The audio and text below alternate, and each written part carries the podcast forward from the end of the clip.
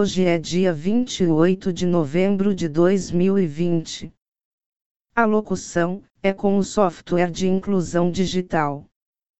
Aviso: visite o nosso blog, temas de artes, culturas e museus. Endereço eletrônico é museu2009.blogspot.com. Podcast número Jogo da Velha 77. O tema de hoje é Museu Arqueológico Nacional de Nápoles. A arte erótica de Pompeia. Pompeia, a maravilhosa cidade romana capturada para sempre pela erupção do Vesúvio em 79 DC é uma maravilha contínua, uma viagem no tempo como não se pode fazer em nenhum outro lugar do mundo, para quem quer ver o cotidiano de nossos antepassados há dois mil anos, uma comunidade revelada em sua intimidade, em seus vícios, em seu amor por Eros. O filho de Afrodite, a deusa do amor, atirou seus dardos nesta cidade talvez mais do que em qualquer outro lugar.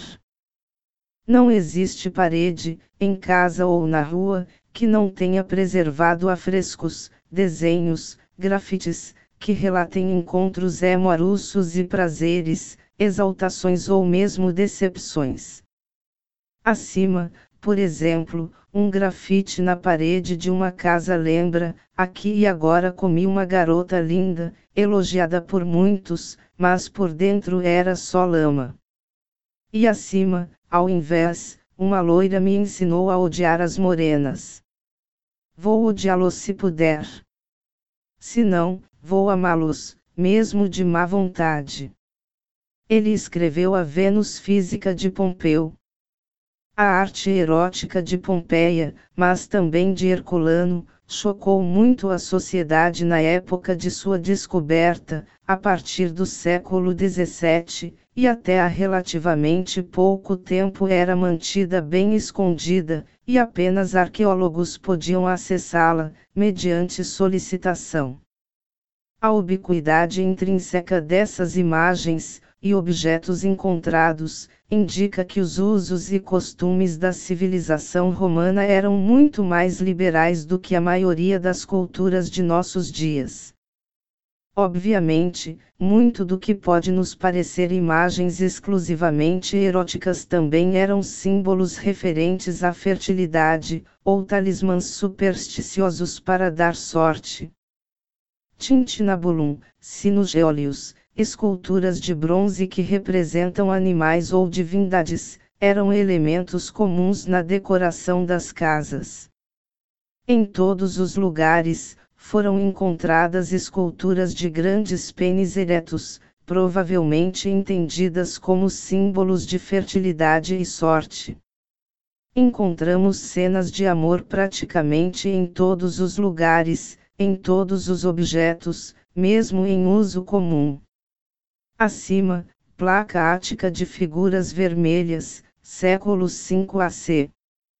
No mundo romano, o membro viril era muito estimado, considerado tão poderoso que o protegia do mal. Pompeia parece ter sido orientada em geral para uma consideração favorável no campo das questões sexuais, no muro do Tribunal Civil, normalmente frequentado por muitos viajantes da época, um grafite alertava o estrangeiro que se alguém procurasse algum amor terno neste cidade, lembre-se que todas as meninas aqui são muito simpáticas. Os falos, como o anterior, alertavam as pessoas sobre o caminho a percorrer, para chegar a esses lugares de sexo. Priapo, divindade de origem grega caracterizada por um falo monstruoso, sentia-se aqui, nas representações artísticas. Neste vislumbre acima, podemos ver um canto daquela cidade de Pompeia da alegria. Os falos colocados ao lado de portas e janelas, no entanto, não são apenas uma característica de Pompeia. Faço uma digressão com a imagem acima, da minha cidade natal de Lecce, que no seu centro histórico ainda mostra a grade de uma janela, também notada pelo poeta Vittorio Bodini, de caráter muito explícito. Acima, Termopólio com insígnia fálica, de L. Antiquitade e Hercolano, Nápoles 1771. Entre esculturas e afrescos, as salas do Museu Arqueológico Nacional de Nápoles, de onde vêm todas essas imagens, mostram Pompeia em todos os seus bordéis escondidos. Não está claro se as imagens nas paredes dessas casas eram uma espécie de propaganda dos serviços oferecidos pelas prostitutas, ou simplesmente se destinavam a aumentar o prazer e a tensão erótica nos visitantes. Algumas dessas pinturas e afrescos tornarão-se imediatamente muito famosos após sua descoberta, precisamente porque representam cenas eróticas explícitas, retratando uma variedade de posições amorosas. Algumas dessas cenas parecem referir-se à mulher que se exercitava aqui. Como esta ruiva, vestida apenas com sutiã, elemento raro, acima do qual está gravada a frase: empurre devagar. Outras inscrições revelam algumas informações adicionais sobre as taxas exigidas pelos vários serviços sexuais oferecidos por prostitutas. Na chamada senzala também existem várias indicações sobre os serviços oferecidos pelos homens, logas por oito machados, mas também marítimos lemos sua vulva por quatro machados, ele está pronto para servir virgens puras. Até as lâmpadas de óleo foram decoradas com um tema. Os valores solicitados costumavam variar de um a dois eixos, mas também podiam aumentar, evidentemente pelos serviços mais refinados voltados para clientes abastados. Na faixa de preço mais baixa, a relação sexual consumada com uma prostituta custa o mesmo que comprar um pão. A prostituição era uma atividade barata para os homens, mas deve-se notar que mesmo uma prostituta de baixo custo podia ganhar três vezes o salário de um trabalhador urbano não qualificado. Porém, é improvável que uma mulher liberta pudesse exercer a profissão na esperança de enriquecer, a maioria delas eram escravas com necessidade de um padrão de vida elevado, pois eram obrigadas a procurar sempre manter uma aparência jovem. A prostituição era uma atividade barata para os homens, mas deve-se notar que mesmo uma prostituta de baixo custo podia ganhar três vezes o salário de um trabalhador urbano não qualificado. Porém, é improvável que uma mulher liberta pudesse exercer a profissão na esperança de enriquecer, a maioria delas eram escravas com necessidade de um padrão de vida elevado, pois eram obrigadas a procurar sempre manter uma aparência jovem. Aqui estão outros exemplos de grafite encontrados dentro do bordel. Riquego puelias multas futui, aqui eu trepei com muitas garotas, e Felix benefutues, feliz, bem fudido. Um mundo em que não se vivia tanto quanto nos tempos de hoje, e no qual a força vital, a única força para a maioria das pessoas comuns, era representada por esses órgãos genitais, a única alegria em tempos sombrios de falsa liberdade.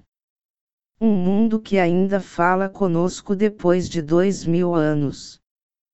Fecho esta pequena reportagem com uma descoberta do final de 2018 em Pompeia, da qual compartilho as imagens do Facebook, a descoberta de um afresco que mostra Leda e o cisne. O famoso mito grego em que Zeus, para se aproximar da menina, se transformou em cisne, conseguindo acasalar com ela. Nas redes sociais notei com simpatia as alusões eróticas nos muitos comentários nas várias postagens. No entanto, neste olhar de Leda não há nada de erótico. Talvez apenas um sentimento que cheira ao destino, ao predestinado. O espelho distante de um mundo onde até a malícia difere de nós hoje.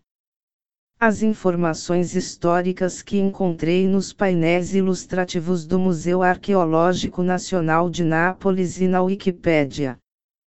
Copyright Este site não tem fins lucrativos, nunca utilizará banners publicitários, baseia-se apenas no meu empenho pessoal e em alguns relatórios que os amigos me dão, Todas as despesas de estadia são por minha conta, viagens entre as cidades da zona de Salento e Italiano, taxas de gerenciamento do site e para o domínio concedido por Aruba.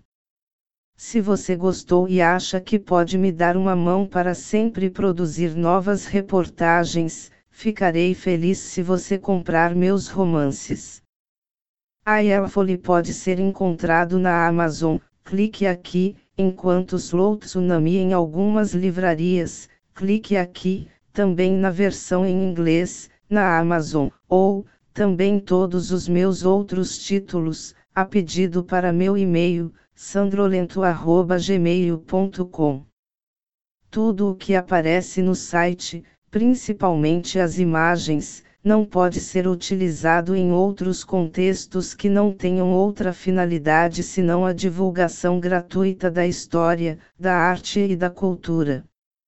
Como diz a lei Franceschini, as imagens do patrimônio cultural podem ser divulgadas, desde que o recipiente não tenha finalidade comercial, mesmo que indiretamente. Os direitos dos bens eclesiásticos pertencem às várias paróquias, e as fotos neste site foram sempre tiradas após autorização verbal e, em geral, são todas marcadas com o logotipo deste site apenas para evitar que sejam baixadas, como muitas vezes descobrimos, e usado em outros sites ou revistas comerciais. Quanto às fotos tiradas em campos e fazendas abandonadas, se algum proprietário encontrar alguém que acredite ter sido excluído deste blog, onde não havia placas ou paredes que distinguiam terras públicas de terras privadas, não notamos, por favor, como qualquer pessoa que deseja relatar correções, entre em contato conosco em info@salentoacolori.it. Agradecemos os ouvintes. Visite a playlist dos podcasts em https ecker.fm museu 2009 gmail.com. Obrigado.